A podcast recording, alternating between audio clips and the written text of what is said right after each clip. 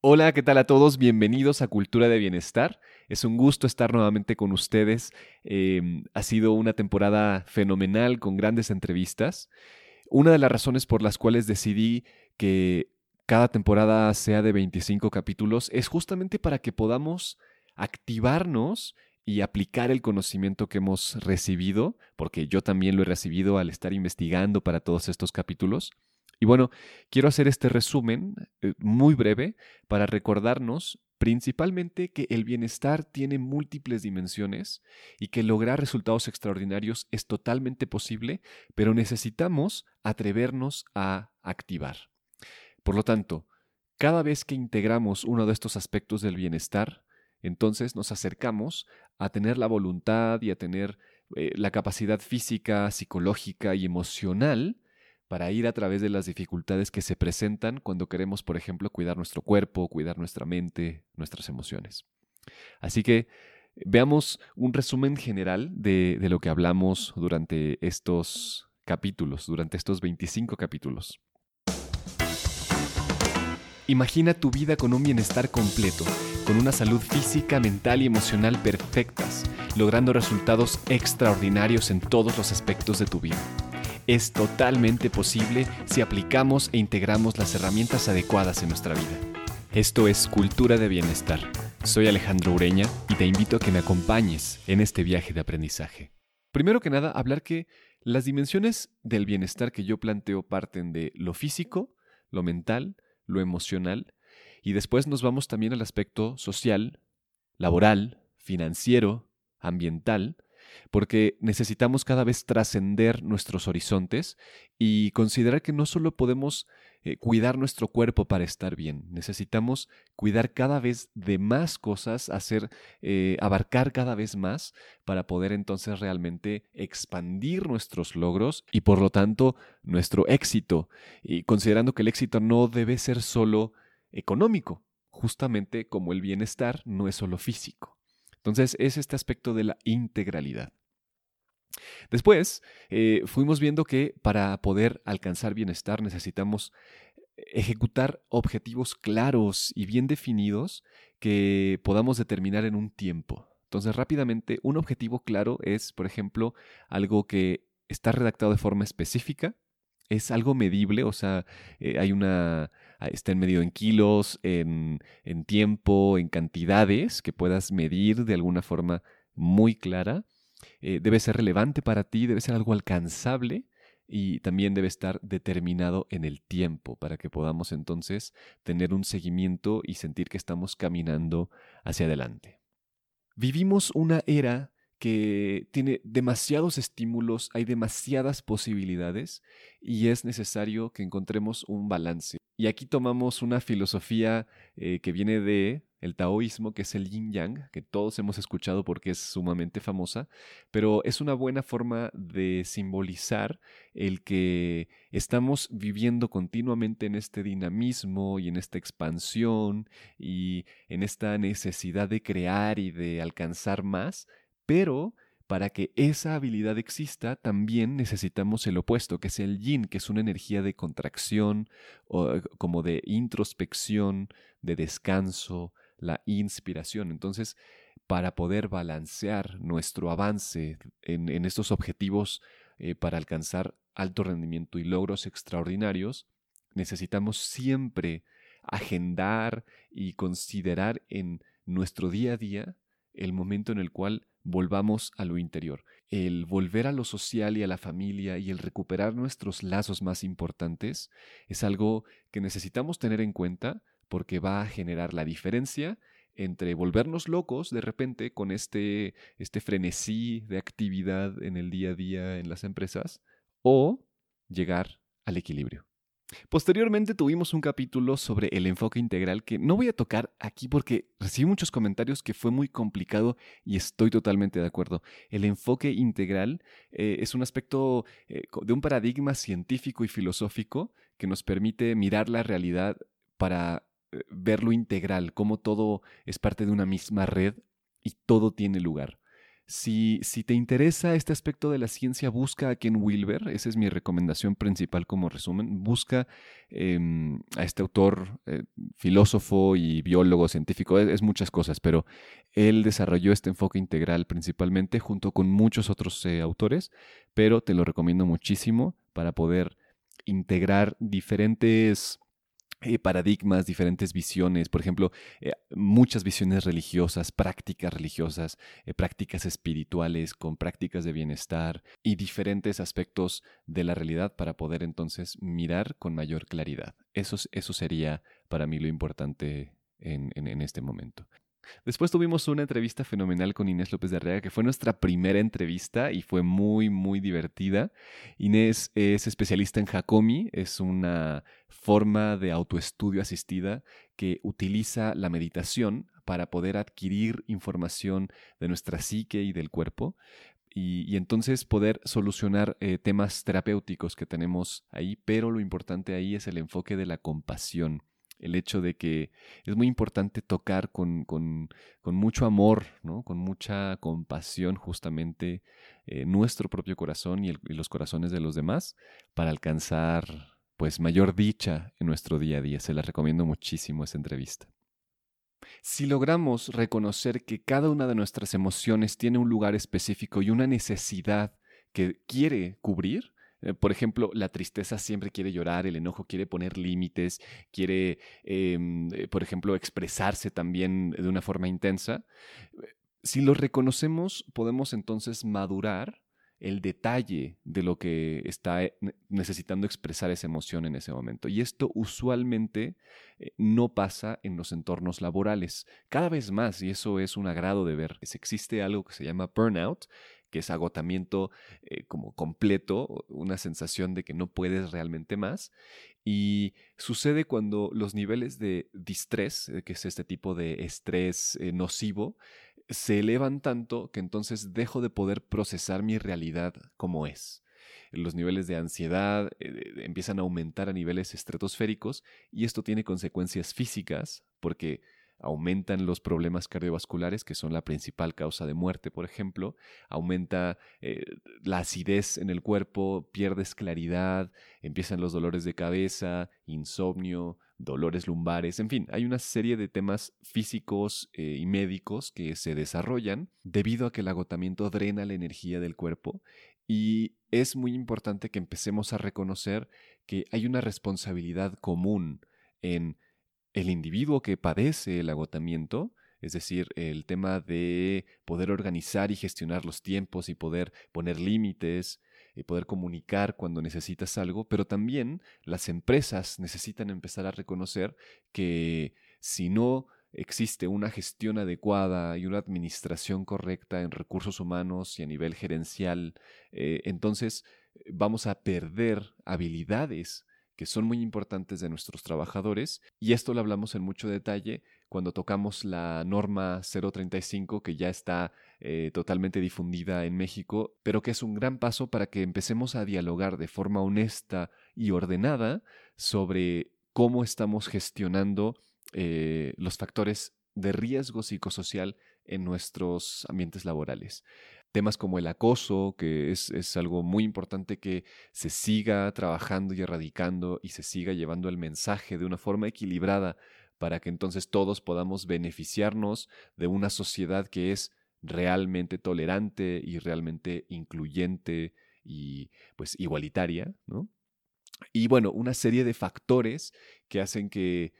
ya sea podamos crear más, ser más innovadores, ser, estar mucho más disponibles para el trabajo o todo lo contrario, estar más estresados, estar agotados y tener una sensación de ansiedad constante que impide que me concentre y que impide que me desarrolle y sea más feliz en mi trabajo. Por ejemplo, en la norma 035 hay una forma eh, como fácil y básica de cumplir con la norma de en un aspecto burocrático. Podemos llenar el papeleo y listo, aplicar algunos eh, tests y listo, o realmente podemos empezar a cuestionar las políticas y no solo ponerlo en un papel, ¿no? Realmente cuestionar la cultura de, de, una organización en donde colaboramos y en especial si somos líderes de esa organización para mirar qué es lo que estamos haciendo bien para el crecimiento de las personas que colaboran con nosotros o por el contrario, qué es lo que está pasando a nivel cultural que hace que las personas se enfermen, ¿no? Y esto es una, una pregunta que tenemos que hacernos constantemente para mejorar nuestra gestión. Y bueno, en este aspecto de liderazgo y de bienestar emocional y psicológico y crecimiento, alto rendimiento, tuvimos tres conversaciones con tres mujeres que forman, que en conjunto eh, tienen una empresa que se llama Interior 84, que ayuda a las empresas a desarrollar este liderazgo positivo y a generar equipos de más alto rendimiento. Eh, ellas son Abril León, Tania Franco y Berta Castro, que eh, tuvimos la fortuna de tener en esta temporada. Con todas ellas tocamos estos temas de una forma distinta porque cada una tiene una, una, forma de mirar el mundo que es muy rica. Y bueno, con Abril, por ejemplo, hablamos sobre cómo los mejores líderes cultivan el bienestar, cómo, estos personajes que llegan a, a los más altos niveles son personas que pueden gestionar su tiempo de una forma más adecuada, que parece que sostienen las riendas de su vida de forma integral y que entonces pueden sostener también este liderazgo que es mayor. Entonces, los líderes más potentes cuidan su bienestar de forma integral, cuidan su cuerpo, cuidan su mente, cuidan sus emociones y por supuesto el aspecto social, cultural, financiero y económico quedan totalmente involucrados en, la vida de estas personas.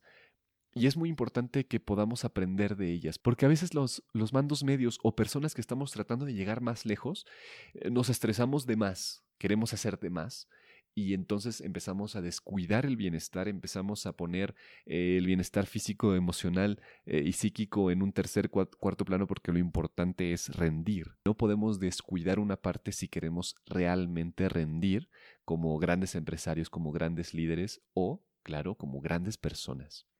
Entonces, esto hablamos con, con Abril y con Tania, por ejemplo, tocamos el tema de que existe liderazgo socialmente responsable, un liderazgo que no solamente considera a aquellas personas que colaboran con nosotros, sino que también consideran que cada una de esas personas tiene una familia, tiene relación con muchísimas personas y que si nosotros ostentamos un rol de liderazgo, tenemos que también considerar que la forma en la cual vivimos, la forma en la cual trabajamos y hablamos, afecta a la persona que recibió esa comunicación, pero también de alguna forma esa persona cambia su día y cambia sus interacciones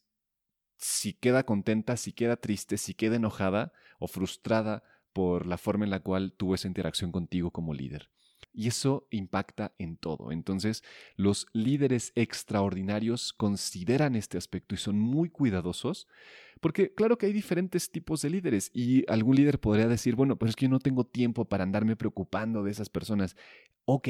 no es que te tengas que preocupar de ellas, lo único es ser responsable de uno mismo. Y eso hace toda la diferencia, el que tú como líder empieces a considerar que tus acciones eh, impactan la realidad de las personas y que momento a momento creamos una realidad que puede ser ya sea más consciente y más dichosa o puede ser una realidad que, como hablamos hace un momento, que genera enfermedades psicoemocionales que pueden llegar a ser más graves. Es nuestra responsabilidad porque todos somos líderes en algún aspecto ya sea en nuestra familia, en, nuestro, en nuestra cuadrilla de trabajadores o en una gran empresa, no importa, todos tenemos un cierto tipo de liderazgo, pero el primer liderazgo es propio, es hacia ti mismo. Es un autoliderazgo. Es un aspecto en el cual tú tomas las riendas y te atreves a hacer los cambios que sabes que van a ser buenos para ti, pero también van a ser buenos para tu entorno. Y es ese pensamiento de bienestar integral el que genera toda la diferencia entre ser uno más o ser un líder extraordinario, que me imagino que tú, si estás aquí escuchando, quieres ser. Y bueno, después de tocar este tema del liderazgo, eh, fuimos otra vez al bienestar físico. Em, principalmente a mí me interesa mucho compartir y discutir el tema de la longevidad, porque podemos vivir más años si es que adaptamos e integramos las principales em, técnicas científicas, es decir, los descubrimientos científicos, Em, hay muchas cosas que simplemente van a suceder en los siguientes años porque los avances médicos no se detienen, los avances en cirugía, en descubrimiento de nuevos antibióticos y, bueno, vamos a vivir más años, eso es un hecho como población mundial. Pero eh, la discusión que yo quiero traer es cómo cuidamos realmente nuestro bienestar, más allá del hecho de que vamos a vivir más años, los vamos a vivir con bienestar real, total,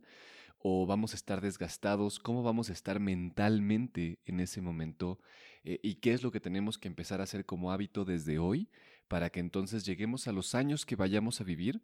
con total bienestar físico, mental, emocional, social, eh, financiero, profesional, etc. Es decir, hasta hoy los 60, 65 años es cuando empezamos ya a, a, pasar a esta etapa en la cual ya no necesitas trabajar, ya estás jubilado, en fin, ¿no? Pero si vivimos más años, es probable que esta edad cada vez sea más tarde, que la jubilación eh, sea a los 70, 80, imagínate, ¿no? en algunos años. Es una suposición, es una hipótesis. Pero entonces tenemos que estar preparados, ¿no? ¿Qué estoy haciendo yo, yo personalmente, en este momento de mi vida para poder llegar a los 100, 110, 20, 130 años, 150 años ya, ¿no? Teniendo toda la tecnología y acceso, evidentemente, a esto. ¿Cómo quiero estar viviendo? Esta es una discusión que, es importante eh, pensarla. Y bueno, del otro lado de la moneda está el tema de que pues también tenemos que aprender a dejar ir las cosas, y esto lo tocamos en un episodio, el reconocer que las cosas son impermanentes y que por lo tanto, mientras más nos atrevemos a dar espacio interno y externo en nuestras vidas, más podemos entonces crecer de alguna forma. Esto no se trata de deshacerse de las cosas, pero muchas veces nos dejamos ese apego interno, ya sea por una pérdida, que es, eso es difícil, pero también hay duelos que debemos de atrevernos a hacer de cosas que perdemos, eh, momentos, cambios, etapas, ¿no? Que van cambiando y que van evolucionando. Y entonces es importante reconocer que mientras más pronto nos atrevamos a dar ese espacio, más dichosos podemos vivir en el día a día y también encontrar nuevas perspectivas porque tenemos esa disponibilidad para lo nuevo. Un comentario hasta aquí es que no he ido en secuencia, Em, he ido tomando de diferentes lugares de estos episodios 1 al 14 y eh, lo importante aquí es que te lleves una sensación de lo que se trató esta primera parte de la primera temporada, para que entonces si tú quieres ir y revivir alguno de esos capítulos o no los escuchaste porque llegaste eh, después, entonces vayas a ellos y, puedas eh, realmente recibir este mensaje. El siguiente episodio va a ser la parte 2 de el resumen de la temporada 1. Ojalá que no sea muy enredado y al contrario puedan utilizarlo, ¿no? que, sea algo, algo dinámico para utilizarlo. Y bueno, terminar este, este resumen, este primer resumen, con la medicina de la gratitud, que fue un episodio muy bonito, que, ah, bueno, a mí me gustó mucho porque la idea es que no se trata de andar diciendo gracias por todos lados, sino realmente mirar la vida como algo que tú te mereces y que todas las cosas que están sucediendo, no importa que sean, tienen un mensaje y tú puedes desarrollar una actitud y una perspectiva de gratitud y eso transforma las cosas. Cuando tú miras la belleza del hecho de que estás vivo, la rareza de todo lo que te rodea, incluso estadísticamente, ¿no? Que estamos muy, muy bien, tenemos mucho más de lo que necesitamos. El que tú estés viendo esto, por ejemplo, estés escuchando este episodio, quiere decir ya que tienes muchísimo más de lo que necesitas y por lo tanto lo que nos queda es desarrollar gratitud porque eso realmente es lo que va a transformar nuestra vida, eso es lo que va a generar un cambio completo en lo que somos y por lo tanto pues permitirnos hacer más, crear más. Así que te dejo con este último mensaje. Si quieres ir al episodio, te lo recomiendo muchísimo. Es el episodio número 9, La medicina de la gratitud. Y pues aquí termino este resumen. Ojalá que te haya gustado mucho. Vamos a seguir con mucha fuerza con nuevos episodios en enero y esperemos que podamos seguir contactando a gente extraordinaria que nos vaya enseñando y nos permita conectar con otros lugares y otras perspectivas para que al final crezcamos todos, porque de eso se trata, que podamos eh, crecer y ser cada vez más y mejores. Así que no te pierdas la segunda parte de este resumen el próximo lunes. Muchísimas gracias y que tengas excelente semana.